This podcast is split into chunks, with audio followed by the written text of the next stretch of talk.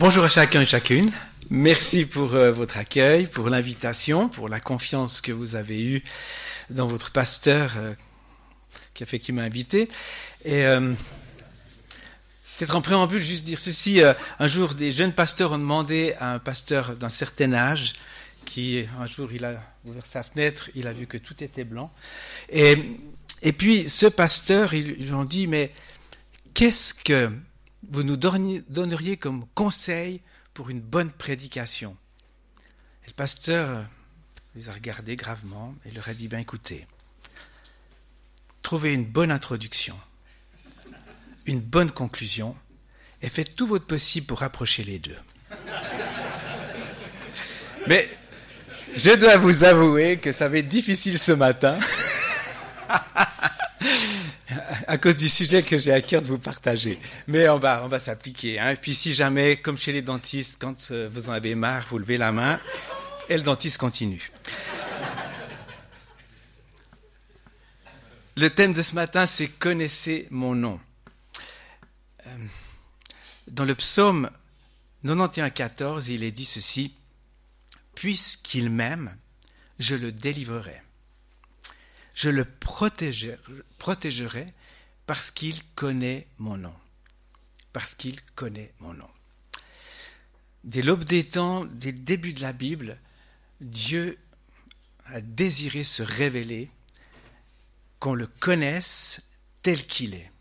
Il y a beaucoup de fausses images, d'illusions au sujet de Dieu, et Dieu a toujours désiré qu'il soit connu tel qu'il est. Et pour se faire connaître tel qu'il est, notamment, nous le verrons tout à l'heure, il a exprimé son nom. On pourrait dire il a comme décliné sa personne au travers de différents noms. Dans les temps bibliques, euh, les noms étaient donnés comme euh, une proclamation sur l'enfant qui naissait. Euh, il y avait comme parfois comment dire, un sentiment profond que des parents avaient avec lesquels ils exprimaient le nom de l'enfant. Et l'enfant qui naissait, euh, son nom était quasi prophétique.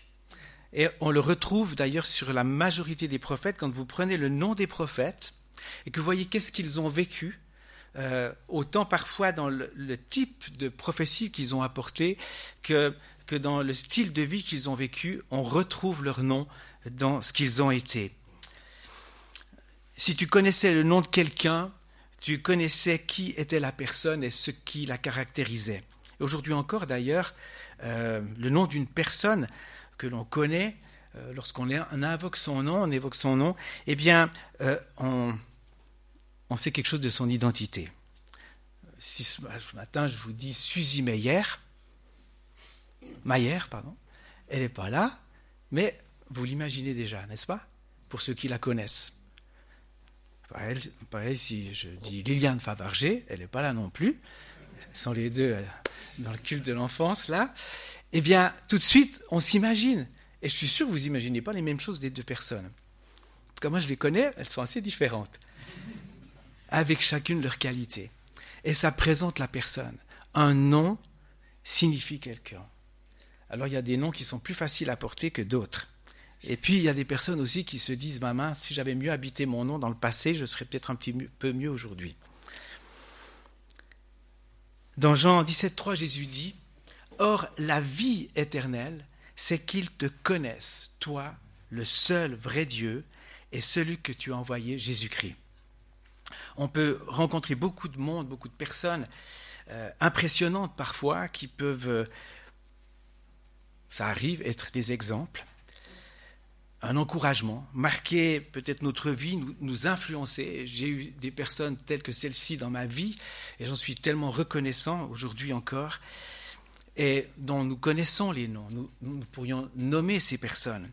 Mais cela ne nous assurera jamais un avenir une transformation, les bénédictions que nous héritons lorsque nous connaissons et vivons le nom du Père, le nom de Jésus.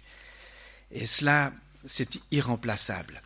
Peu avant la croix et son retour vers le Père, Jésus a dit ceci dans Jean 17, 6. J'ai fait connaître ton nom aux hommes que tu m'as donnés du milieu du monde. Merci beaucoup, hein, ça suit. J'ai laissé la manette euh, à la personne qui s'occupe de la technique pour pas qu'il s'endorme. non, non. Et dans Jean 17, 26, il est dit, je leur ai fait connaître ton nom. Je leur ferai connaître afin que l'amour dont tu m'as aimé soit en eux et que je sois en eux. On rejoint l'introduction de, Jean tout à l'heure, merci beaucoup. Je leur ai fait connaître ton nom et je leur ferai connaître afin que l'amour dont tu m'as aimé soit en eux et que je sois en eux. Avoir le nom de l'Éternel dans nos cœurs, c'est avoir son amour. Si nous connaissons Dieu, nous connaissons l'amour. Tu ne peux recevoir et réaliser l'amour de Dieu que si tu connais son nom. Connaître son nom, c'est connaître Dieu. C'est vivre une intimité personnelle avec lui. La Bible nous dit que vivre cette réalité, c'est vraiment vivre. C'est la volonté de Dieu que le maximum de personnes, de ses créatures, connaissent son nom et sachent véritablement qui il est. Ésaïe 52, 6, c'est pourquoi mon peuple connaîtra mon nom. Connaître dans la Bible est bien plus que être informé ou d'avoir une idée plus ou moins précise de quelque chose. Connaître, c'est expérimenter profondément. Toute la personne euh, qui connaît est touchée. La lecture de sa parole, la prière, l'intercession, en tant qu'enfant de Dieu, les expériences quotidiennes, lorsque nous nous confions en lui, eh bien, nous permettent de connaître davantage qui est Dieu. Dans Jérémie 16, 21, il est dit C'est pourquoi voici, je leur fais connaître, cette fois, je leur ferai connaître ma puissance et ma force, et ils sauront que mon nom est l'Éternel. Ils sauront que mon nom est l'Éternel. Et comment il le fait connaître Au travers de ses actions, au travers de ce qu'il va faire permettre, vivre avec nous. Et c'est si important que tu connaisses le Dieu que tu sers, de qui tu t'es approché. Euh, que tu saches ce qu'il te promet. Et en réalité, ce qu'il te promet, eh bien, c'est tout ce qu'il est lui-même, sa personne, ce qu'il a révélé de son nom. Apprendre à le connaître, c'est une affaire euh, de toute une existence. Tu n'auras jamais fini de découvrir davantage qui il est. Je me souviens au début de ma foi, une de mes craintes, c'était de m'ennuyer en étant chrétien. Et, j'ai réalisé avec le temps que non, on ne s'ennuie jamais. On peut ennuyer les autres, mais on ne s'ennuie jamais. Si on est un enfant de Dieu, qu'on marche avec lui. Il promet de, se laisser trouver par chacun d'entre nous. Tu le trouveras d'ailleurs maintes fois dans ta vie.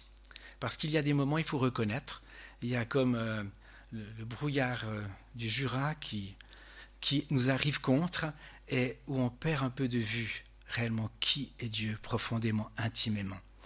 Mais Dieu permet que nous passions différentes étapes de notre existence qui vont comme ouvrir ce brouillard. Plus tu le connais et plus tu te confies en lui parce que tu sais toujours davantage qu'il en est digne, que c'est la meilleure manière de vivre et le meilleur choix que tu puisses faire tout au long de ton existence, c'est apprendre à le connaître. Manoah, le futur père de Gédéon, demandera à celui qui vient lui annoncer qu'il aura un fils, à lui et sa femme, il lui dira Quel est ton nom? Et l'ange de l'Éternel va lui répondre Pourquoi demandes-tu mon nom? Il est merveilleux. Il est merveilleux. On pourrait dire tout est dit là. Son nom est merveilleux. Et ce que, ce que je vous propose euh, dans ces quelques moments, eh bien, c'est, c'est, de découvrir quelques aspects de ce nom de l'Éternel. Et tout au long des textes de la Bible, on voit que des hommes et des femmes vont découvrir qui est Dieu et puis exprimer ce qui leur a été révélé, ce qu'ils sont en train de vivre au travers de noms qui vont caractériser la personne de Dieu pour eux, pour elles, pour ces personnes, mais en réalité euh, qui nous permettent à nous peut-être de découvrir encore davantage sur la personne de Dieu. Est-ce que vous connaissez quelques noms de Dieu comme ça? Spontanément, allez-y. Yahvé, merci. Pardon? Jéhovah, oui. Rapha. El Shaddai. Jaira. Je suis. L'Éternel. Prince de paix. L'Éternel des armées. Je vais aller me rasseoir. Bon, j'ai été gentil, hein, je n'ai pas demandé chaque fois l'interprétation du mot qu'on a dit en hébreu. le, premier mot utilisé dans la Bible pour nommer Dieu, qui se retrouve dans le premier verset de la Bible, est Elohim. Et la première phrase de la Bible dit Au commencement, Dieu, Elohim, créa. À l'époque euh, où Moïse a rédigé la Genèse, elle était le nom pour exprimer la divinité pour tout un chacun. Et la Bible affirme que Dieu dont elle parle, le Dieu dont elle parle, est le créateur de toutes choses. Ça commence ainsi, il est créateur. Elohim, c'est un singulier pluriel où plusieurs y voient une expression de la Trinité. Euh, je pense que tout ce qui présente dans l'harmonie entre l'unité, la diversité et la complémentarité est, quelque chose qui exprime la personne de Dieu, quand il y a l'harmonie dans ce sens. Et, je pense que toute Église, tout couple, euh, toute famille, eh bien, devrait être cette expression de diversité, mais d'unité, de chemin ensemble. Dans le chapitre 2, verset 7 de la Genèse, Dieu est nommé par deux noms mis ensemble. Yahvé Elohim. L'éternel Dieu. Ce mot, ce terme éternel utilise est utilisé par Moïse dans la Genèse. C'est le mot hébreu euh, qui lui a été révélé à lui personnellement. Dans, dans Exode 6.3, Dieu dit à Moïse, je suis apparu à Abraham, à Isaac, à Jacob comme le Dieu Tout-Puissant, mais je n'ai pas été connu d'eux sous mon nom, l'Éternel. Et ce nom de, Yahvé par lequel Dieu se définit est une réponse à la question de Moïse euh, lorsqu'il lui a dit, euh, OK, je vais aller avec le peuple, euh, avec les enfants d'Israël et je leur dirai, le Dieu de vos pères m'envoie vers vous. Mais s'ils me demandent quel est son nom, qu'est-ce que je vais leur répondre? Et Dieu dit à Moïse, je suis celui qui suis, hein, comme ça a été mentionné tout à l'heure, le je suis, je suis celui qui suis, et il ajoute, c'est ainsi que tu répondras aux enfants d'Israël, celui qui s'appelle je suis m'a envoyé vers vous. En fait, Dieu se révèle en, en disant qu'il est de toute éternité, passé, présent, futur. Il est pour toujours présent. Il est celui qui est avant toute chose, qui crée toute chose et qui sera toujours. C'est ce Dieu-là qui nous a créés tous, hommes et femmes, qui nous parle, qui te parle. Tu es connu de moi depuis toujours. Quoi qu'il arrive, quoi qu'il arrivera, je serai là avec toi connais-moi toujours. Parce que les Juifs considéraient le nom de Yahvé comme trop sacré pour être prononcé par les hommes pécheurs, eh bien, les traductions hébraïques ont, remplacé Yahvé par Adonai. Adonai. On ne prononce pas le, mot Yahvé euh, chez les Juifs. Et Adonai veut dire Seigneur. Et s'il est Dieu, eh bien, c'est vrai, il est logique, il est normal qu'il soit Seigneur, qu'il soit Maître. Et il se révèle comme un Maître plein de bonté, mais qui a des exigences. Il est si important que nous considérions Dieu comme, comme notre Seigneur et comme notre Maître. Et ça, c'est peut-être euh, un, élément un peu difficile euh, dans, bien des caractères et bien des personnes. C'est, un, ancien prof euh, qui s'appelait Benjamin Salvaratnam. Il disait les hommes il, venait du Sri Lanka, et de l'Inde, et il disait les hommes, c'est comme des bananes. Va redresser une banane. À vrai dire, il est sécurisant d'avoir un maître et un seigneur. Et s'il l'est vraiment pour nous, eh bien, nous avons alors accès à tous les bénéfices d'un tel maître et d'un tel seigneur. Mais beaucoup veulent les bénéfices, mais pas vraiment se soumettre à lui et à sa parole. Et ce que j'ai réalisé quand même, c'est que, en tout cas ici en Suisse, on est les champions de la relativisation. Et le célèbre Dieu a-t-il vraiment dit? Eh bien, on l'a traduit. Le texte a-t-il vraiment dit? Et puis on relativise. Et je pense que cette relativisation nous, nous prive de beaucoup de bénédictions. Et que si nous prenons Dieu au mot, dans ce qu'il exprime véritablement, que nous le vivons, que nous le recevons, alors nous en aurons des grands bénéfices. Afin que nous le connaissions vraiment, Dieu décline les noms qui précisent qui il est au long des textes, comme on l'a dit tout à l'heure. Et il le fait à partir particulièrement euh, du El, Elohim, Dieu, et de Yahvé, je suis. Et je vous propose de, de les passer en revue. Accrochez vos ceintures, on va y aller un petit bout pour pouvoir encore avoir la suite. Et le premier, c'est El Shaddai. Il va y avoir une liste extra, merci beaucoup. El Shaddai, Dieu Tout-Puissant, celui qui est avec toi est Tout-Puissant. Et nous l'oublions très vite. Ou alors il est très loin. Mais le Tout-Puissant est avec toi, est avec moi. Que peut-il m'arriver? Qu'as-tu à craindre des hommes et des circonstances? Qu'as-tu à craindre du diable et des démons? Le Dieu Tout-Puissant, je suis le Dieu Tout-Puissant, est avec toi. Yahvé Tzidkenu, l'Éternel notre justice. Je suis ta justice, te dit Dieu. Tu n'as pas à t'inquiéter devant les mauvaises intentions que tu peux ressentir autour de toi, je serai ta justice. Laisse-le agir pour ta défense. Abandonne-lui tout sentiment d'injustice et tout ce qui te semble injuste à ton égard. Sa justice triomphera. Et cette démarche, je crois vraiment, eh bien, nous délivre de bien des tensions, de temps perdus, d'aigreur d'estomac, de combats inutiles.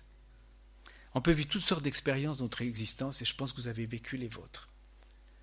Un jour, euh, ma femme m'a téléphoné, je crois que j'étais à un comité du réseau évangélique, et puis euh, elle me dit, euh, Christian, qu'est-ce que je fais?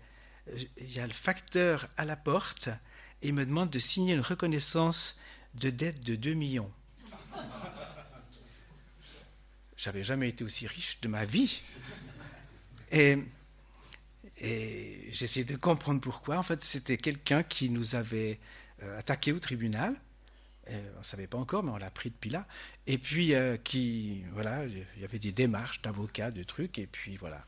Donc, je dis, disons, à mon souvenir, d'après ce que j'ai entendu, quand quelque chose comme ça vient, on signe pas.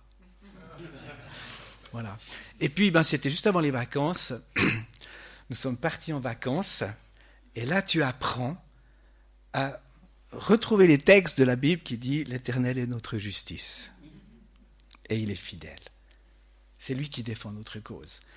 Et je pense que, comment dire, toutes sortes de circonstances nous sont données pour que nous apprenions pas seulement le mot, mais la réalité, et que nous l'expérimentions.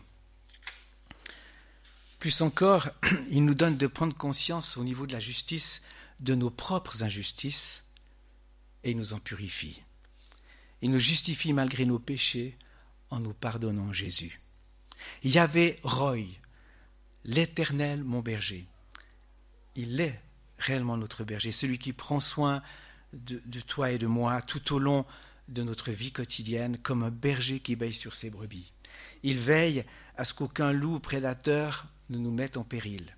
Cela ne veut pas dire que tu ne verras jamais de loup, surtout en Suisse maintenant. Mais ton Dieu se dressera devant lui et il fuira.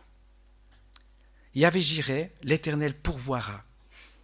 C'est le nom donné par Abraham à Dieu quand il a pourvu par un bélier qui sera sacrifié à la, à la place d'Isaac son fils. Hein. on connaît l'histoire.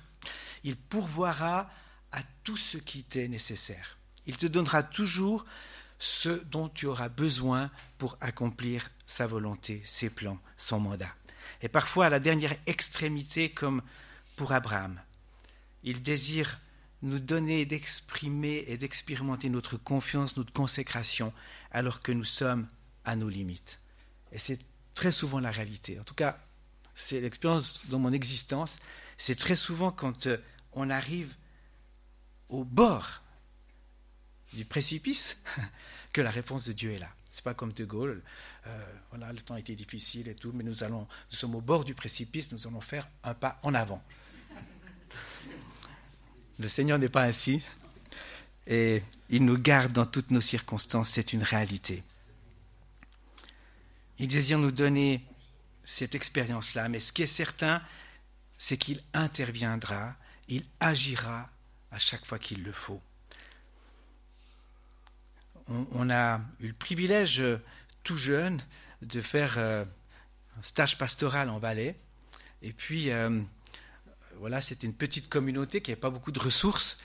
Et on, nous a proposé, enfin, on m'a proposé que pour gagner ma vie et puis travailler pour l'Église, eh bien, je puisse travailler pour euh, une association qui s'appelait Morija, une, association d'entraide pour les orphelins au Sahel, etc.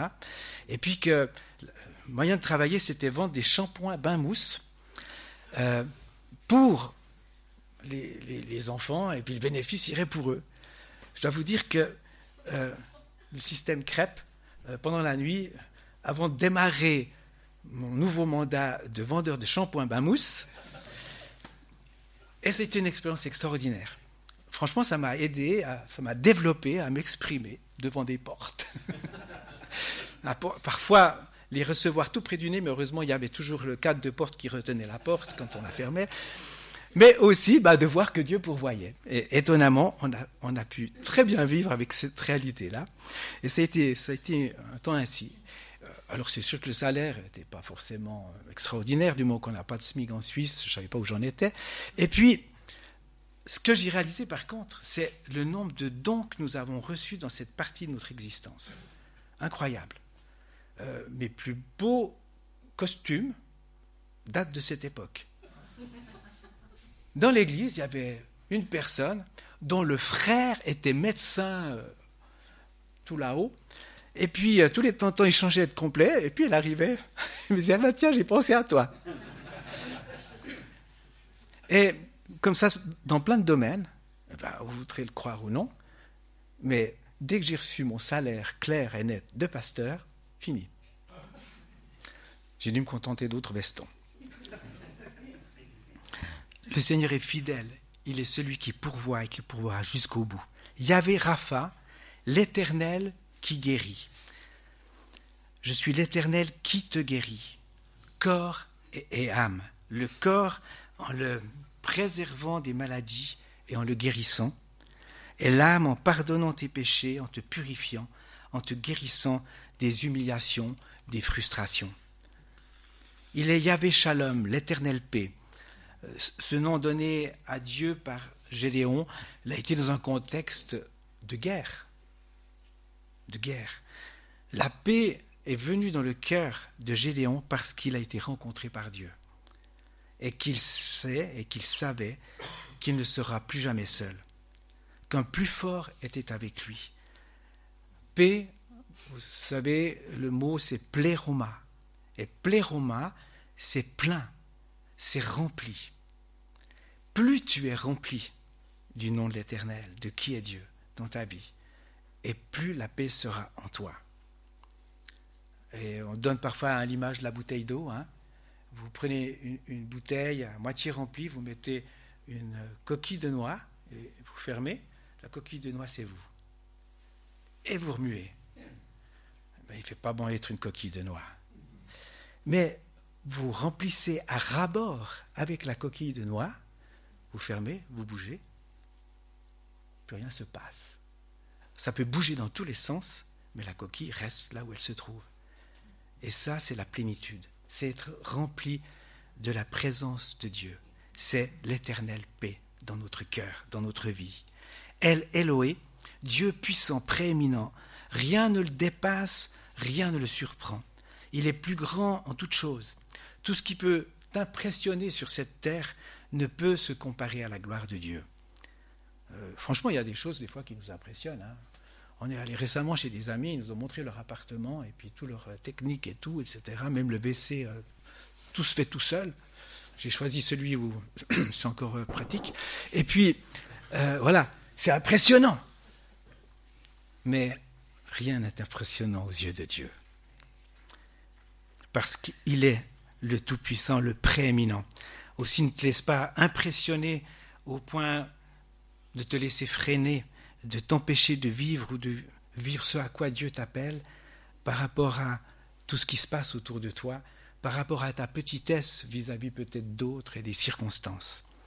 Il y avait Sabaoth, l'éternel des armées. On l'a dit tout à l'heure, les armées de Dieu sont composées de ce que nous dit la Bible, des anges et des hommes. Il est le Seigneur des armées célestes et des habitants de la terre. Juifs et païens, riches et pauvres, maîtres et esclaves, son armée agit pour le salut, pour la vie, pour la justice et pour la paix. Ce nom exprime sa puissance, son autorité, affirme qu'il est capable d'accomplir ce qu'il a déterminé. Aussi importantes, conséquentes que peuvent être les armées parfois exhibées par euh, les États, et qu'est-ce qu'on en voit ces temps, à la télévision notamment, elles ne feront pas le poids devant l'armée du Seigneur. Il est dit qu'à la fin des temps, les armées du monde entier se ligueront contre le Christ et seront comme sans force devant lui. On va prendre le suivant. Yahvé Nissi, l'Éternel mon étendard. L'étendard, c'est un point de ralliement. Il rassemble, il attire à lui, il te joint à son armée. Ce nom t'invite à vivre dans un esprit de victoire et en réalisant que tu n'es pas tout seul. Il te donne des compagnons, des compagnes, des frères, des sœurs de combat. Et quand l'ennemi voit sous quel étendard tu es, alors il tremble. Il y a des personnes, elles se croient une armée à elle toute seule. Je suis l'armée de l'Éternel. Mais non, nous sommes une armée lorsque nous sommes ensemble, lorsque nous sommes unis les uns aux autres. Il y avait M. Kadesh, l'Éternel, qui vous considère comme saint ou qui vous sanctifie. Et c'est lui seul et non l'accomplissement de lois qui peut purifier, sanctifier le peuple de Dieu. Il y a cette magnifique illustration de, euh, avec cette situation que euh, le peuple d'Israël va vivre avec les Moabites où Balaam est invité par Balak, roi de Moab, pour maudire Israël. Et il va tenter de le faire, mais il n'arrive jamais à le maudire. Et Balak va va le conduire à toutes sortes d'endroits différents où on voit une partie, euh, tout, comment, etc. Et jamais il n'arrive à maudire, il ne peut que bénir le peuple d'Israël. Non pas parce que ce peuple était sans péché, mais parce qu'il était sanctifié par la présence de Dieu en son sein. Et l'Éternel qui nous sanctifie, c'est lui qui nous met à part. Il ne nous met pas à part parce qu'on est meilleur. Il ne nous met pas à part parce qu'on on suit euh, mot après mot, lettre après lettre, il le fait parce qu'il nous a aimés et parce qu'il nous a sauvés et parce qu'il nous a purifiés. Yahvé Shama, l'Éternel est ici, et il est partout où tu l'invoques, partout où tu te trouves. Ne l'oublie jamais. Autant pour réaliser que tu ne risques rien là où tu es, que pour réaliser l'Éternel te voit. Il est là. El Elyon, Dieu élevé, c'est lui qui élève ses enfants, non selon les critères de la société, mais selon les siens. Quand tu te réfugies et te confies en lui, tu t'élèves au-dessus des circonstances et de tout ce qui cherche à te dominer, à te perturber, à t'écraser. El Roy, Dieu qui voit, c'est le nom donné à Dieu par Agar, alors qu'elle errait dans le désert, seule, désespérée. Elle avait été chassée par euh, Sarah. Et Et là, alors qu'elle était à l'agonie, qu'elle voyait son enfant mourir, eh bien Dieu va lui parler. Il te voit dans tes détresses, dans tes besoins, dans tes sans-issues, là où tu penses qu'il n'y a plus d'avenir, il voit, il voit toute chose, il voit la porte devant toi, il ouvre la porte. Rien, rien ne lui échappe. El Olam, Dieu d'éternité, il transcende le temps. Il sait à l'avance ce qui va se passer.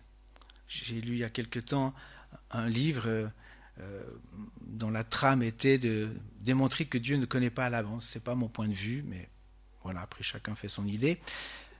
Pour moi, il transcende le temps, il sait à l'avance ce qui va se passer. Il te précède partout en toute situation. Il sait les projets qu'il a formés sur toi, projets de paix et non de malheur, est-il dit, afin de te donner une espérance. Ne crains pas pour le lendemain et pour ce que tu ne connais pas. Et c'est pas pour rien que la parole de Dieu euh, mentionne 365 fois le mot ne crains pas. El Gibor, Dieu puissant. C'est le nom qui décrit le Messie Jésus-Christ comme un puissant guerrier qui détruira les ennemis de Dieu et régnera avec un sceptre de fer. L'Apocalypse nous en donne une pleine manifestation à la fin de l'ère terrestre où le Christ établira son royaume. Dieu a fait reposer son nom sur le peuple d'Israël et il le fait reposer sur chacun d'entre nous. Il le fait reposer sur l'Église. Tous ces noms sont son nom. Et puis on pourrait en rajouter encore. Bien. Euh, par rapport à la personne de Jésus, mais aussi par rapport à la personne du Père. Et celui qui fait reposer sur chacun de ses enfants ce nom, c'est notre Dieu, et il fait de nous des porteurs de son nom. il est dit qu'il est jaloux de son nom. Aussi, il désire que nous le portions dans l'honneur et dans la sainteté. Selon la Bible, on peut souiller le nom de l'Éternel, l'outrager, le profaner, jurer faussement par ce nom, le mépriser, renier ce nom dans son cœur et devant les hommes, attaquer ce, nom, utiliser son nom pour mentir, séduire en ce nom et par ce nom.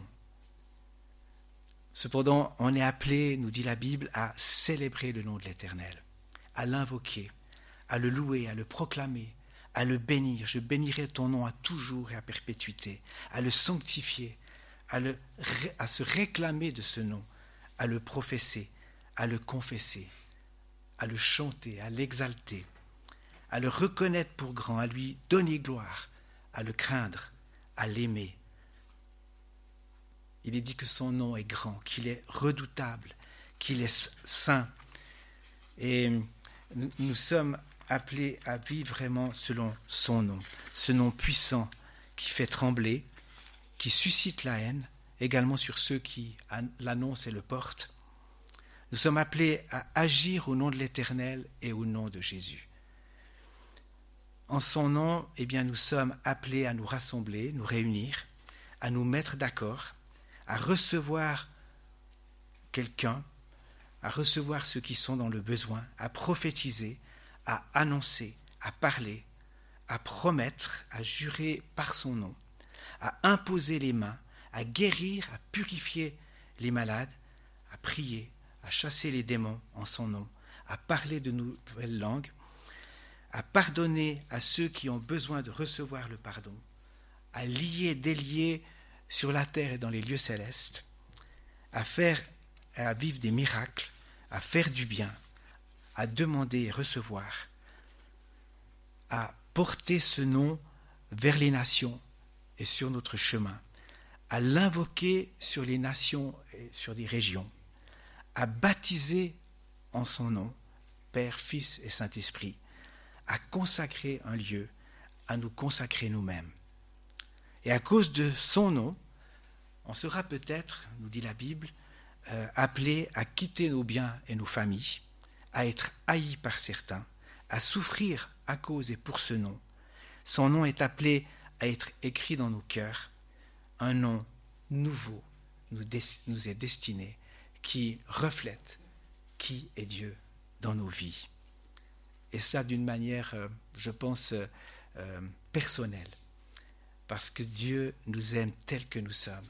Il se révèle à nous par rapport à qui nous sommes, ce dont nous avons besoin. Son nom donne de la force. Psaume 89, 24 dit Ma fidélité et ma bonté seront avec lui, et sa force s'élèvera par mon nom. Notre force ne peut s'élever que par le nom du Seigneur. J'aime ce verset qui dit hein, Le nom de l'Éternel est une tour forte, et le juste s'y réfugie. Dieu nous invite à vivre en relation avec son nom. Il ne s'agit pas simplement de savoir ses noms par cœur, ni de les énumérer, il s'agit de les vivre dans notre propre cœur, dans notre esprit.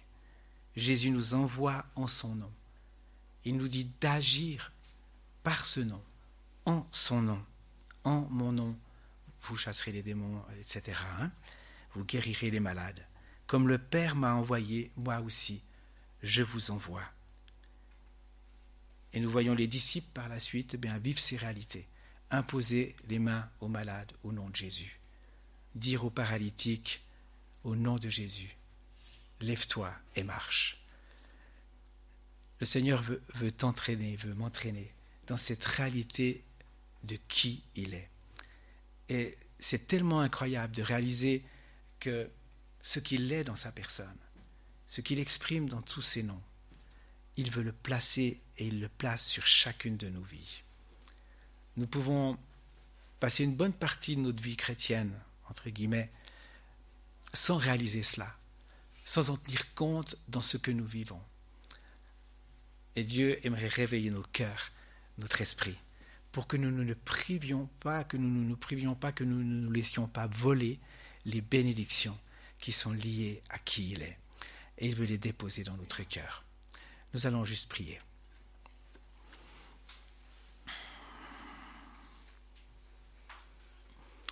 Seigneur notre Dieu, je te remercie de ce que tu es là présent au milieu de nous. Tu nous connais chacun, chacune, avec euh, toutes les réalités qui sont les nôtres, avec les défis qui sont les nôtres. Tu sais là où nous en sommes, à quel point nous, nous en sommes sur l'échelle du réveil, si euh, nous sommes euh, un peu ankylosés, un peu endormis, ou si nous sommes en train de nous éveiller. Mais ce que je sais, Seigneur, c'est que tu veux te révéler à chacun d'entre nous au plus profond de notre être. Seigneur, tu sais ce à quoi nous sommes chacun destinés, chacune. Tu sais, Seigneur, euh, ce que tu as préparé et ce qui se prépare aussi euh, à notre insu devant nous. Et tu veux préparer nos cœurs. Tu veux nous remplir de ta présence, nous donner d'être fortifiés, consolidés au plus profond de notre être pour pouvoir euh, être confrontés aux différentes situations qui vont venir demain et après-demain, et peut-être même se présenter aujourd'hui, ou peut-être que certains euh, ont avec eux et qui, qui leur pèsent. Seigneur, je te remercie de ce que dans ces moments, tu rejoins chacun et chacune, tu viens répondre aux besoins les plus profonds, et tu te manifestes comme le Dieu puissant que tu es, comme celui qui vient à notre secours, comme celui qui est notre berger, comme celui qui remplit les cœurs et les vies, comme celui qui ouvre des passages là où il n'y en a plus, qui ouvre des portes, euh, qui brise des portes d'airain, des verrous de fer. Seigneur, je te remercie de ce que tu, tu agis auprès et pour chacun et chacune, selon les réalités de tous. Tu es bon, notre Dieu. Merci pour ta présence dans ces moments. Merci de te révéler aux uns et aux autres, non seulement maintenant, mais dans les jours qui viennent. Seigneur, merci de, de nous donner les uns et les autres, de nous exercer à vivre ces réalités que nous partageons ce matin, dans le nom de Jésus. Merci, Seigneur. Oh, tu es bon. Merci, merci, Jésus. Merci, Seigneur, notre Dieu. J'avais cette pensée que Seigneur euh, dit à plusieurs, je te rejoins maintenant. Je te rejoins dans ce que tu vis. Je te rejoins dans ton défi familial. Et je vais parler encore au cœur. Je te rejoins dans tes attitudes et je veux te donner mes clés. Je veux t'inspirer dans l'attitude que tu as appelé à développer afin que certains nœuds puissent se, se défaire, se dénouer. Je suis là avec toi. Je te rejoins, dit ton Dieu. Je te rejoins là dans, dans ton défi au niveau professionnel. Je ne t'abandonne pas. Je suis celui qui a un avenir pour toi. Ne crains pas, ne crains pas ce qui se passe autour de toi. Ne crains pas, je t'accompagne, dit ton Dieu. Amen.